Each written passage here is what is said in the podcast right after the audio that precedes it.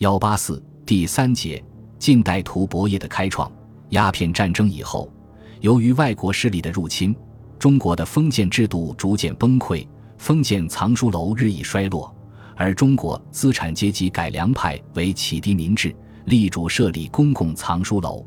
再加上外国传教士在上海等地建立了几所教会图书馆，也对中国近代图书馆的产生起了一定的促进作用。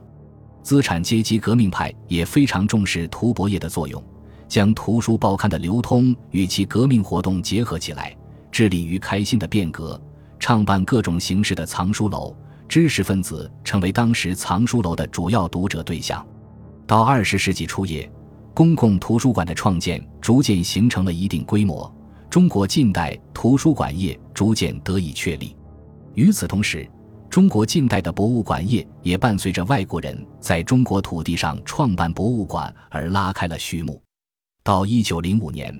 中国人自己创办了第一个近代形态的博物馆——南通博物院，标志着中国当代形态博物馆业的形成。